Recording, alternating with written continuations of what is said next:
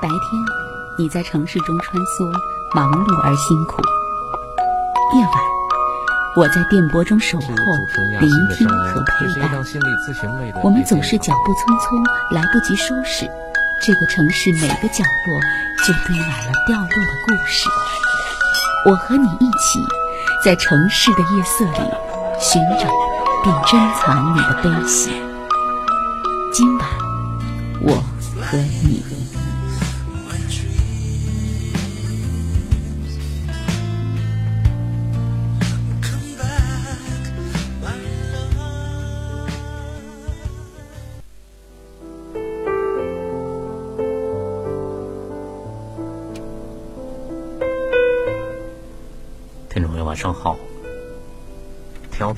一百点六，中国幺幺二五，武汉经济广播。每天晚上二十二点到二十三点，依然是主持人亚欣和大家相逢。今晚我和你节目，相逢有很多种，面对面的、文字的、绘画的、音乐的。还有声音的，就像在每天晚上的这个时间段，在调频一百点六中波幺幺二五武汉经济广播，就会和主持人亚欣用声音在这里相逢。很多时候的相逢，如果我们的内心能够听到。能够看到，那是一种生命与生命之间的遇见。所有亲密关系到最终，其实都是两个生命之间赤裸的一种遇见。而在这个过程当中，是我们走在遇见的路上，可能会翻山越岭，可能会遇到一些障碍。但是没有关系，这些红尘日子里面两三万多天，其实就是用来去走完这个过程的。所谓的婚姻伴侣、亲子职场，就是一条修行的路。修行不是修外界，而是修自己，修内在。通过这些亲密关系，我们一次次和自己相遇。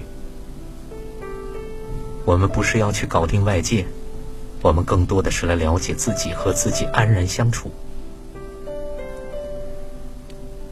所以今晚我和你节目是通向自我的内在深处的一个平台，欢迎朋友们加入进来，加入聊天加入我们的心灵成长团队，加入我们的听友俱乐部。关于婚姻、伴侣、亲子、职场，我们在这里可以。用红尘一辈子的时间，来互相的在夜色里取暖陪伴。大家可以把想要交流的内容，编发短信到我的手机上：幺八九八六零零四四零六，幺八九八六零零四四零六。我们听友俱乐部心灵成长团队，来年。春节之后就要开始集结，新的一年给自己一个新的起点吧，或说给自己不一样的一种体验。我们都想要质量高的婚姻、伴侣、亲子、职场的关系。以往我们总是在外在用力，在伴侣、在孩子、在父母、在单位，在外在上用了很多的力量。如果把这些力量都收回来，用来去了解自己，用来和自己相处，用来去把圆满的地方尽可能芬芳散发出去，用来把那些未曾疗愈的地方去看清楚、看明白，然后去和解、去疗愈。想想几十年的时光这样过去，我们会给自己怎样的一个璀璨的生命呢？所以今晚我和你，听友俱乐部心灵成长团队，在呼唤着您，也在迎接着您。也许之前因为时间，因为其他方面的因素没有加入进来，没有关系。如果听到这期节目，听到主持人亚欣的呼唤，您内心就那么一动，想要加入进来，对，就在此刻，您可以拿出手机，把您的姓名发送到我的手机上。这就是一种内在深层的呼唤与遇见。我的手机号码幺八九。八六零零四四零六，幺八九八六零零四四零六。还有呢，咱们这个节目，大家想要领略一下往自己内在走一走的滋味，也顺带的解决一下我们可能处在情绪当中的一些困境，大家可以联系我上节目，没有问题。两种方式，第一就是。直接拨通直播室的电话，零二七八五八零七七四七和零二七八五八零七七五三，零二七八五八零七七四七和零二七八五八零七七五三。还有一种方式就是把要交流的内容也可以编写好之后发送到我的手机上，号码依然是幺八九八六零零四四零六。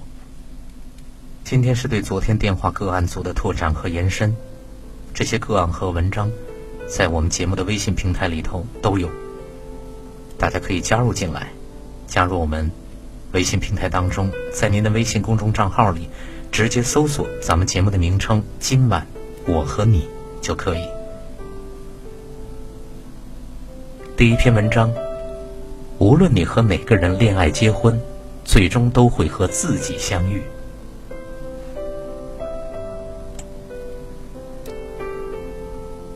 我们从小就被灌输这样的理念：寻找灵魂伴侣，寻找我们人生的另一半儿。无论是家庭还是社会环境，哪怕欣赏一部电视剧，都在强调我们为了获得幸福，唯一的方法就是去寻找。仿佛所有的教材都在说。你在没有找到你的真命天子之前，你注定是孤独的、不完整的。只有找到那根肋骨，你才能获得自由和爱。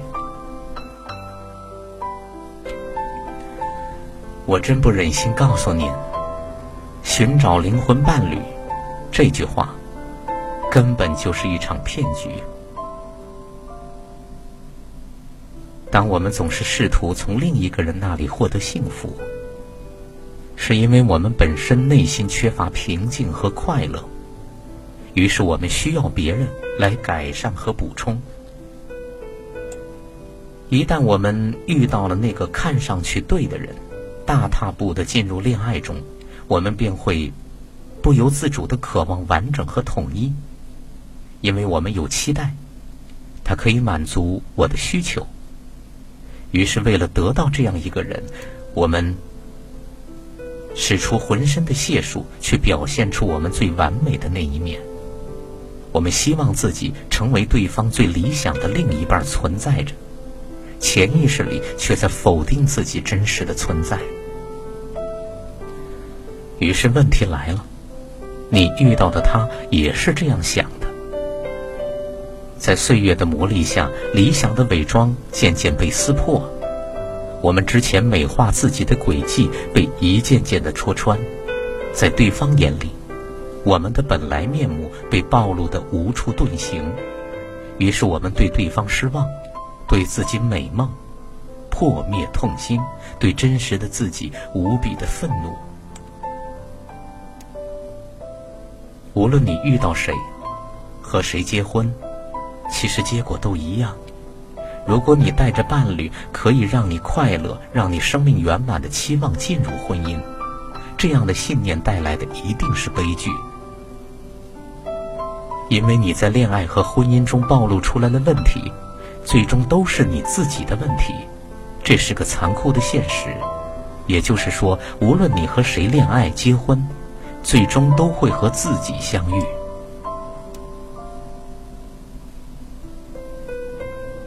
你要幸福的途径，完全取决于你自己。也就是说，你一直向外苦苦抓向幸福的那只手，请将它收回，收回到你自己的世界里。一旦将所有的目光回到自己的身上，再经过努力，我们才可能获得真正的圆满和幸福。现在你需要的，只是勇气，直面自己的勇气。如果我们看不见自己的脆弱和问题，我们只会将经过我们生命中的人不断的赶走，在充满期待的迎接下一个人。你对任何一段亲密关系的否定，本质上都是在否定你自己。那我们一起来看看真实的自己吧。他根本没有我们大脑中想象的这么好，对不对？我们的本来面目如此的丑陋不堪，你总是指责你的爱人样样抠门，在两人关系上精打细算，是因为你根本无法面对自己本来就是个对物质极其在意的人。大多数关系的破裂，是因为我们不能接受这个人生的真相，我们本能的不愿意去承认所有的问题都是自己的。于是我们就只能去换人，不断的从新的完美关系中去表演完美的自己，好让自己暂时麻痹，陶醉于那不真实的幻象中。直到有一天，相信我，肯定会有那一天。无论你是在恋爱还是在婚姻关系中，等你真正的明白，我们手指着对方的一切问题，其实最终都指向我们真实的自己时。你问问自己，我到底要逃避什么呢？如果一个人内在和谐，也就没有了外在的冲突。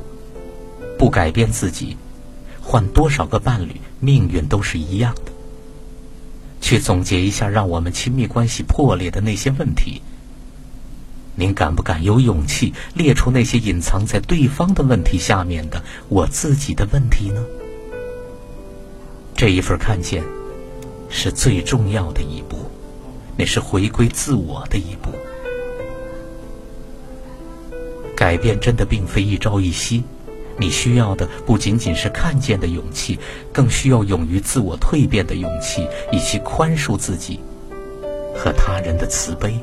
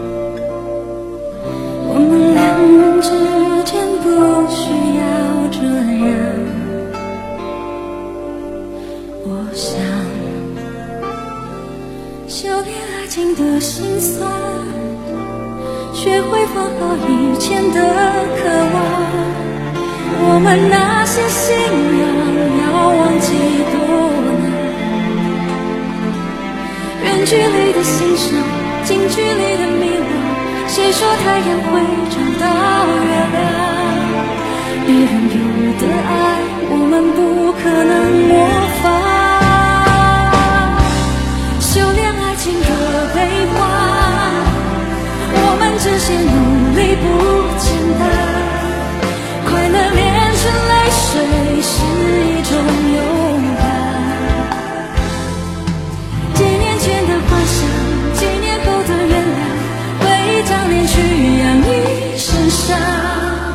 别讲想念我。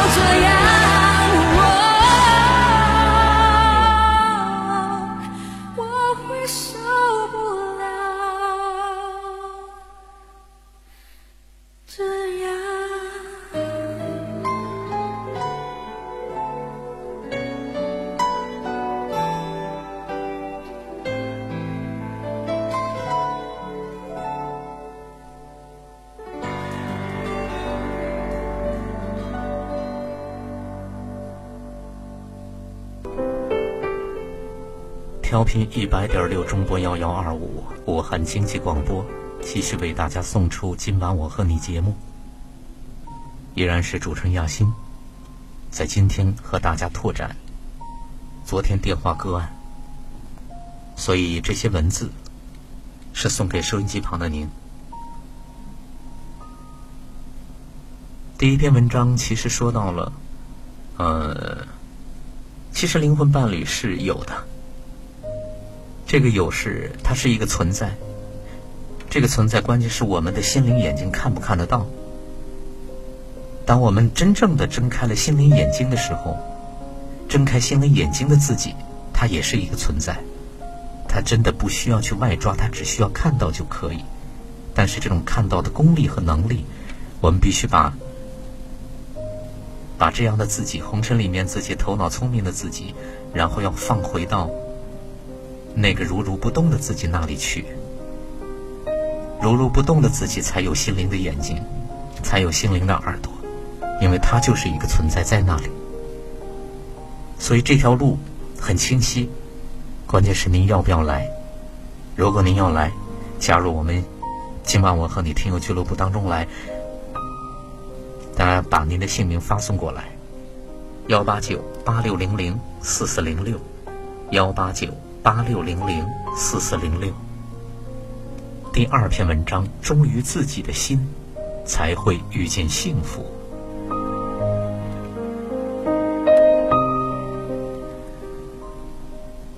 前段时间，在一个咖啡馆里翻看香港作家毕明的书，他教读者如何品尝美酒。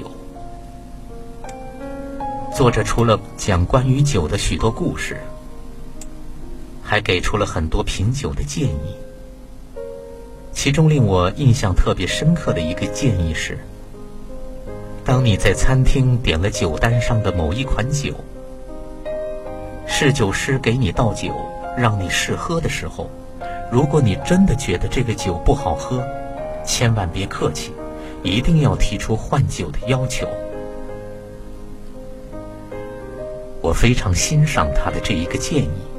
明明自己的酒难喝，你有权利去换，却不换，因为不好意思，于是勉强自己喝下那不喜欢的酒。餐厅老板或侍酒师不仅不会感激你隐忍懂事，不给别人添麻烦，而会在心里取笑你、瞧不起你。关于你对酒的感觉和喜爱程度。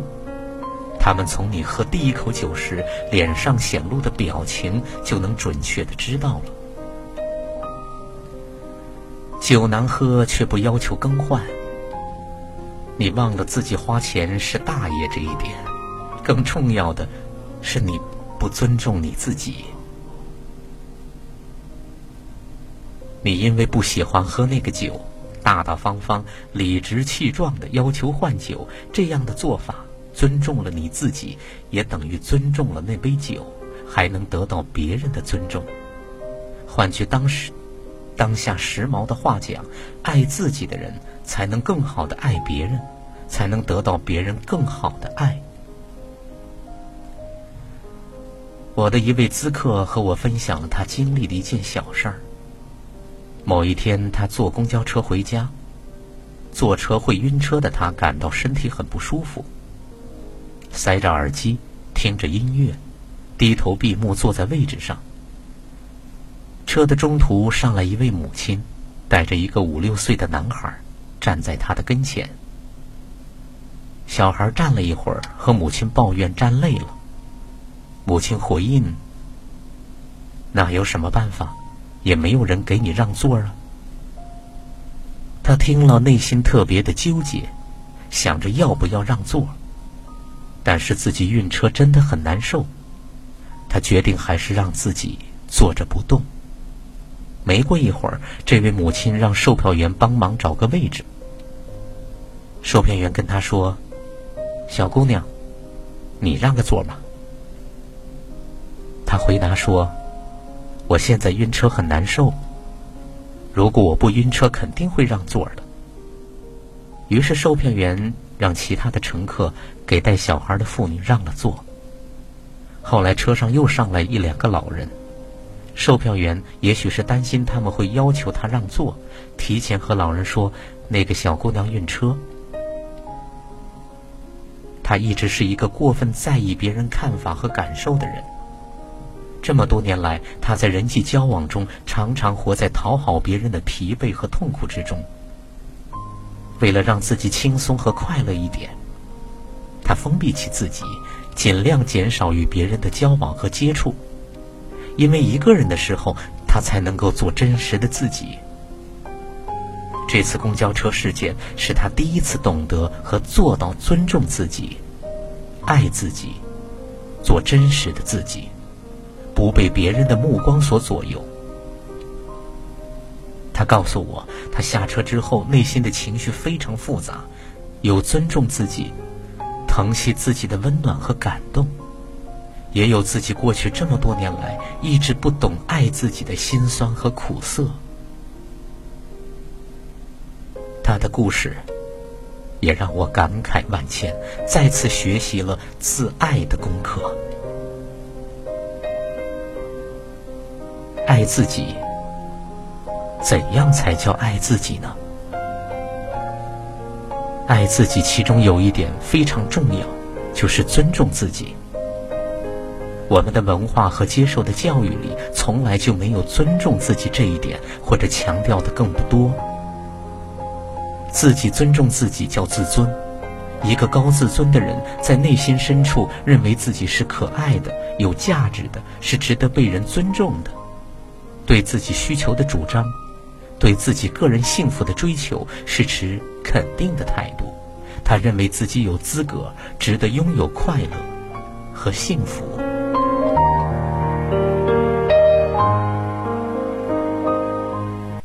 未必会来，未必会走。早应该懂得，这世界没什么不朽。时间是条狗，拼命啃食它的肉骨头，再多挑逗也不会回头。未必会来，未必会走。命运是量身定做，也难免出错。伤痛，谁最后不是两手空空？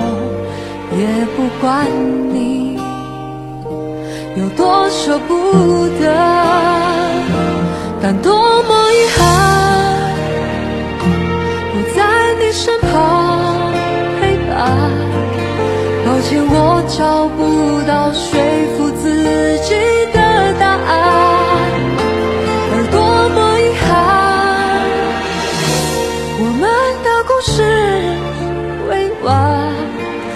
只剩回忆的血在身体流转。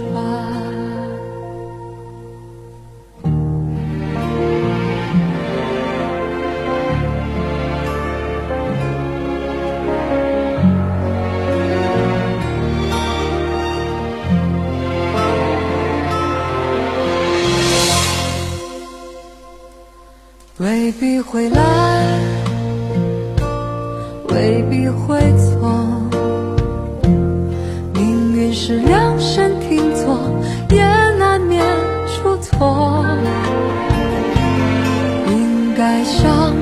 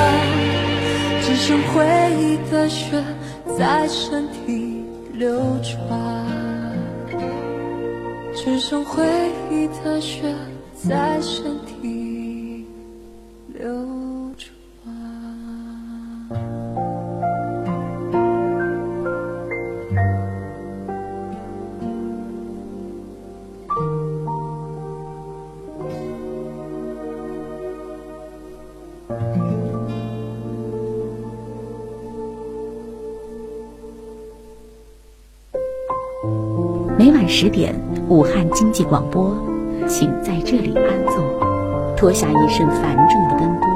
今晚我和你，给你我最专业的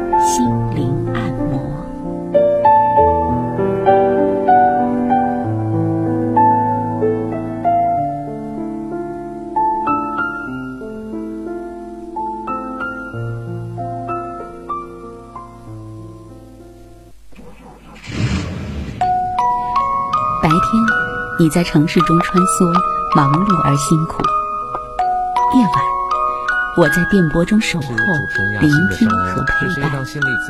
我们总是脚步匆匆，来不及收拾，这个城市每个角落就堆满了掉落的故事。我和你一起，在城市的夜色里寻找并珍藏你的悲喜。今晚，我和你。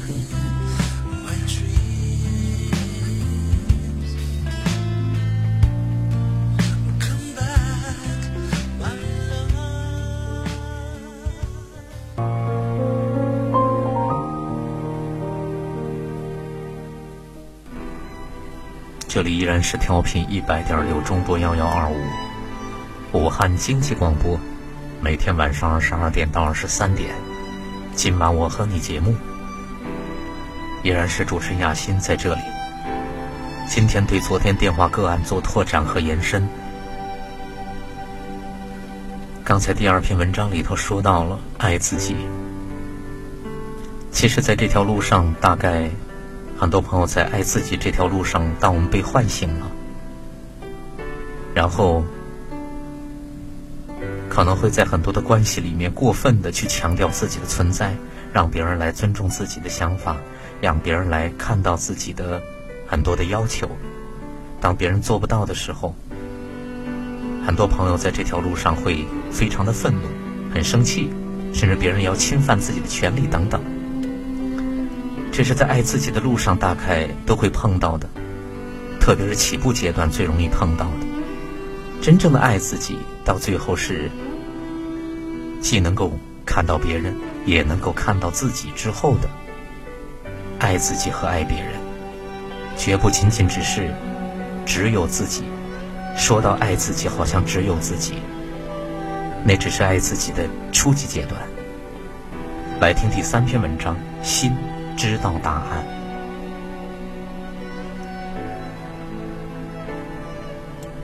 这篇文章呢，依然要感谢如烟，总是在把我写的索引又传成这篇完整的文章给大家。在红尘中的选择问题，常常让我们左右为难。选择之难，其实是内心和头脑的分裂状态所导致。某种意义上讲，选择之难可说是头脑的分析判断直接导致的。因为头脑遇事就会根据现有的信息对未来进行预测和判断。这在解决很多事情的时候确实有用。我们会越来越倚仗聪明的大脑，凡事都想做出最有利于自己的最先、最优的选择，趋利避害，利益最大化。这也无可厚非。可是，在感情和亲密关系的经营上，最有利常常和最深爱并不统一，甚至常常是南辕北辙。前者是基于比较和判断去逐利，是头脑世界的产物；而后者是链接于看到生命后的产物，是心灵世界的呈现。我们已经习惯对于外界和外物进行判断和分析，以便在瞬息万变的社会最大限度地保护好自己。这是头脑对于生命的一种呵护，并不是坏的。只是爱确实是心灵世界的东西，并不是头脑世界可以分析和判断的东西。爱并非是头脑的管辖地，它是心灵的天然的疆域。爱从属于心，而非脑。当我们试图用头脑去指挥心，或者用头脑去掌控心，用头脑去分析爱，用头脑去暂体爱。这是头脑和心灵颠倒的位置。用头脑去掌控心灵世界，这样的结果，就是人的分裂，会造成不合一的冲突状态，也就会出现所谓的选择之难。在亲密关系中，甚至在外在的世界里面，在主次上本应是心是第一位的，头脑是第二位的。在从属关系上，是头脑听从内心的声音，聪明的头脑再去解决所遇到的问题和困难。比如节目中的女孩，本应是头脑听从内心的声音，和爱在一起，就自然和那个男人在一起，然后一起去面对自己的父母和男人赚钱不够，造成自己内在不满的难题。如果我们一直都尊严老的忠贞不变。是高度的契合，所以在事情的处理上可以充分发挥头脑的作用。可是，在亲密关系中，请多听从内心的声音吧。听从内心的声音，并不代表外部世界就可以没有困难、没有磨难，不代表一生一马平川、逍遥自在。如果真的臣服于内心声音的指引，真的坚定如一，信任自己的内心，那么所谓的外在的困难甚至苦难，反而在两个人的夫妻同心、其利断金的力量下，到最后都会变成见证听从了内在声音的美好与美妙。如果时而听从内心，时而服从大脑，那么冲突与痛苦、折磨和委屈，就将如影随形。选择股票或许可以依靠大脑，事实上，世上最先进、最庞大的数据处处理的系统，也无法准确的预知任何一只股票的准确走向的。只要是基于对外界信息的分析、结构、判断去做出选择，基本上都是摇摆的、不确定的，因为外界不可控。瞬息万变。当做出选择之后，无论发生什么，都要去承担它。这又涉及到心灵强大的托住力量。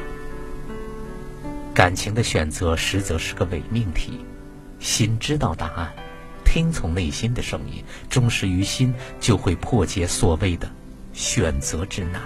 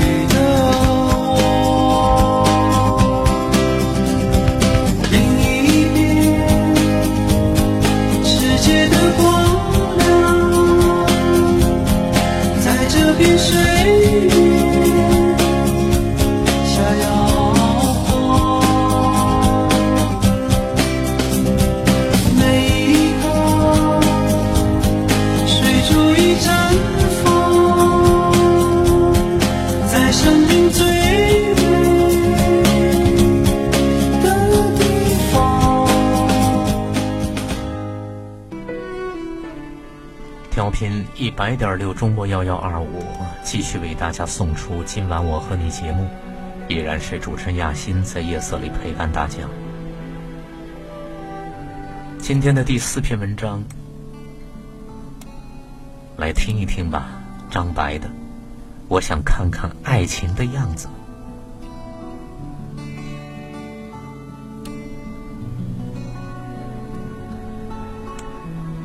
天气渐渐的冷起来了，空气里夹带着一股清冷的寒气，叶子也散落了一地，是冬天要来了。这大半年里一直跑医院，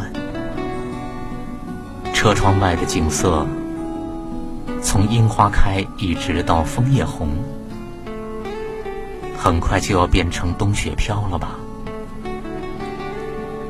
月初结束了今年的第八次化疗，我的脑袋也终于掉毛掉成了像个削皮的土豆，头发是早就掉光了，现在连眉毛和睫毛也掉的只剩下屈指可数的几根。看着镜子。我连自夸，就算光头也还是眉清目秀呢，都不能了。眉清目秀，起码要有眉毛吧？记得你第一次跟我回家，火车晚点厉害，我们带的吃的不够，到半夜的时候快饿死了，又一心想着我妈包的饺子。后来你就在车上买了一个碗装的泡面给我。好像是红烧牛肉面，你去帮我接了热水泡好。我说一起吃吧。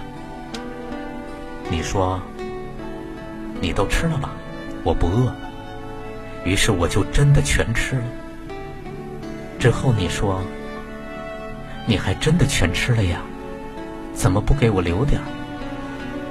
接着很哀怨的把一碗面汤都喝了。然后说：“饱了。你看，哪怕是泡面这种东西，因为承载了记忆，也变得无比的浪漫、美好起来，多神奇！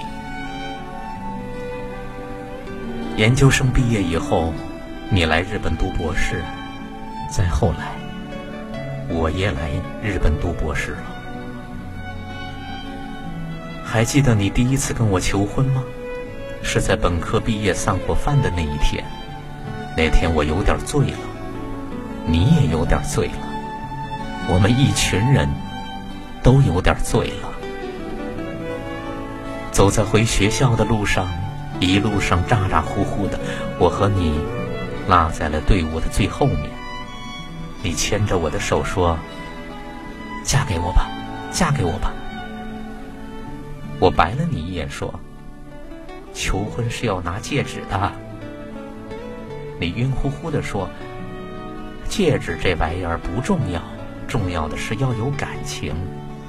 我现在没有钱买戒指，可是我有感情啊。”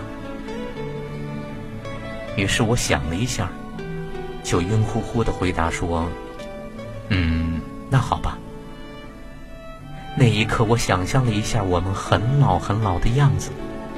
如果是你的话，生活一定不会无聊。如果是你的话，我不怕老，也不怕死的。我小学的时候啊，有一天晚上睡觉的时候，突然想到，要是我突然死了怎么办？然后就这个问题反复的思考，最后害怕的睡不着觉。第二天我就非常忧郁的问我的同桌李斯。你说，要是我死了怎么办？他抬头看着我，笑着敲着我的脑袋说：“小小的年纪，说什么死不死的，没出息。”后来我就立志要做个有出息的孩子，所以我从来没想过生死考验会来得如此之快。去年二月末的一个晚上，我突然肚子疼的要死。你和两个同学连夜把我送到医院，折腾了半宿都没睡。医生说可能是卵巢癌，但是只有手术后才能确诊。第一次手术结束后，医生把我从麻醉中唤醒，只对我说：“结束了哦。”我觉得医生的口气听起来并不是那么轻松，独自在重症监护室里忐忑了一晚上。第二天，你把我从重症的监护室接回普通病房，我着急的问你结果，你支支吾吾了半天，才艰难的告诉我是癌症。即便是已经做了心理准备，我还是觉得很失落。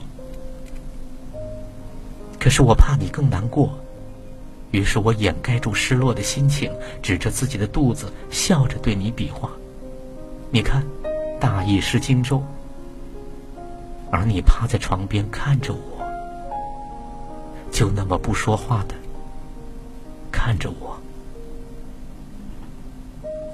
大意失荆州，先失了南阳郡，以后荆州的九郡也都会尽数的失去的。早就明白了的，不是吗？无论多坏的事情，都必须面对它，承认它。只有这样，之后所有的作为才能对改变现实状况有所注意的。兵来将挡，水来土掩。这世上的事情，不都是这样吗？所以我亲爱的你，不要问为什么。这个世界有太多的事情，没有为什么。第一次化疗的时候，肚子像火烧一样，很疼，好像被人插了把刀，还时不时左右扭转一下。我浑身是汗，心里又害怕。还以为自己要死了，鬼哭狼嚎的，半层楼都听得见。医生不得不把我关到楼层一角最大的单人间的病房里去。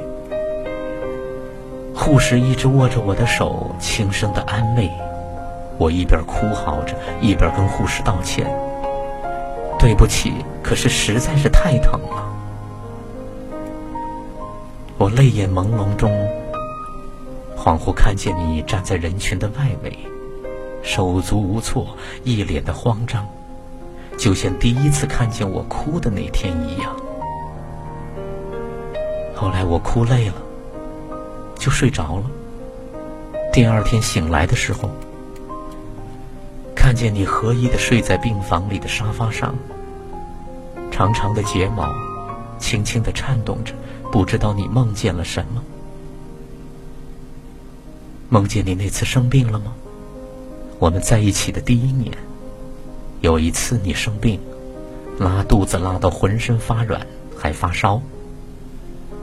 我吓得赶紧送你去医院，之后两天一下课，就立马跑去学校门口的粥店买粥给你送去。现在我生病了，换你来照顾我了。只是我这病啊，和你的病不可同日而语。看起来你是很吃亏的。四月，我的头发和那年的樱花一起落了。终于，我要剪去蓄了十年的长发，曾经你最爱的长发。第一刀剪下的时候，好像剪的不是我的发，而是剪在了我的心上，眼泪一下子就喷涌而出。你安慰我说：“别哭了，剃光了头发，也还是很好看的。你怎么样？”都是美的。第二次手术的时候是夏天，我手术之后又并发了应激性十二指肠炎，最后硬是在医院住了半个多月。你为了省路费，每天骑一个小时自行车来医院看我，然后再骑一个小时回家，晒得你手背和手指都不是一个颜色。接着又是化疗，副反应最严重的时候，一整天几乎什么都吃不下。我会恶心，会呕吐，会浑身疼，会手指麻痹，会几天都爬不起来。有时候吃着饭，我就突然皱着眉头发起呆来。你问我怎么了，我都说没什么。其实是我想到下一次的化疗，就觉得日子好难熬。不过好在我慢慢的好起来了。结束了六个疗程的化疗，我满心欢喜的开始期待新的生活。那个长发的姑娘，那个因为害怕没有未来而独自整夜哭泣的姑娘，我转眼就快要把她忘记了。我也忘记了。命运抽了我一耳光，他还会抽我第二个的。回到学校还没有六个月，我就复发了，还扩散到了肝肺。走出诊室的时候，你的脸色难看的要命。我在朋友圈里发，就好像看见一整个未来的灯全灭了。晚上我絮絮叨叨的跟你说，我也不知道我到底能不能好。不过人家说告别要趁早。如果我真的不幸红颜薄命、英年早逝，我已经想好了要在葬礼上放哪一首的曲子。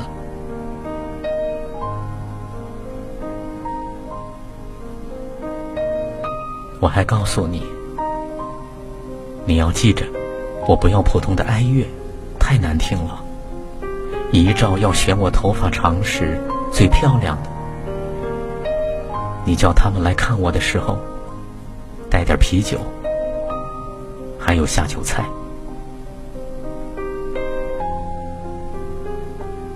你不要哭嘛，再陪我说说话。你可以忘了我，但是不要太快的。忘记我，你可以娶别人，但他一定不能比我爱你少。你可以来看我，但是不要带别的姑娘来看我，我还是会不高兴的。你从背后拥住我，滚烫的眼泪落进了我的颈窝里。这是我认识你这么多年来第一次看见你哭。你说未来的灯灭了，我们赶快再去点亮些。可是，亲爱的，点灯的过程是如此的艰难，好几次，我都觉得这条遍布荆棘的路走到了尽头。亲爱的，我说过，我永远都不离开你，可是我不知道永远有多远。有一个得了白血病的小姑娘对我说：“是十年。”我不贪心的，只要十年。如果十年后我们还能这样聊聊天，那就足够了。我笑了，十年那么漫长，这可真是一个奢侈的愿望。我只希望今天不那么疼，反应不那么大，可以安静的等你从实验室回来，看你笨手笨脚的做饭，炒肉片儿。和豆腐汤，外加一大碗热腾腾的米饭。晚饭后，我们窝在床上看一会儿电视，然后关了灯，对你说晚安。我不知道爱是否可以生生世世，我只在乎这一生一世。有时候我想过。想提前了断自己，以一种清醒的、有尊严的方式，免得让你看到我插满管子、大小便失禁的样子。可我又那么眷恋着你的温暖，我害怕这一觉睡过去，醒来时就忘了你的脸。命运是个不耐烦的监考老师，他一再督促我早点交卷，可是我不。我会死皮赖脸的撑到和你的最后的一刻。青埂峰下，一僧一道告诫灵性以通凡心正事的临时，凡间之事美中不足，好事多磨，乐极悲生，人非物换，到头一梦，万境归空，你还去吗？那顽石说：“我要去，我想看看爱情的样子。”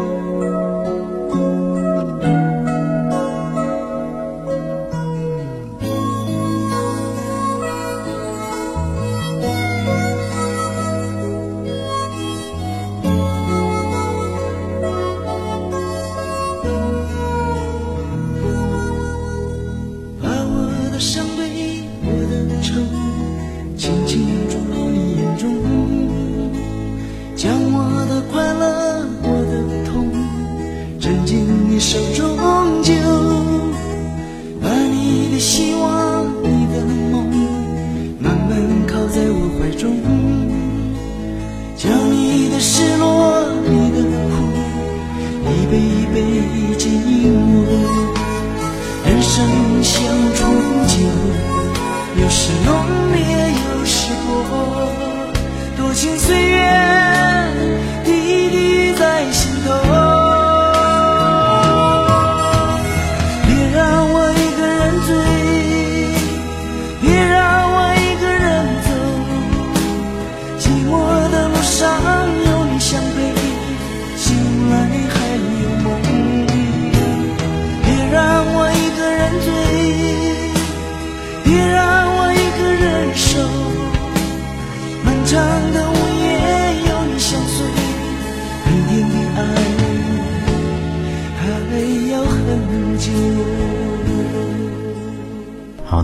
时间也进入了节目的尾声阶段。每天把这些精选出来的文章还有这些好听的歌曲都奉送给您。就希望每天在红尘里奔波的收音机旁的您多一点点的安静多一点点的松弛带着美好的一种状态把这样的自己给自己。这里依然是武汉经济广播，接下来是另外的精彩内容，不要离开。每晚十点，武汉经济广播，请在这里安坐，脱下一身繁重的奔波。今晚我和你，给你我最专业的。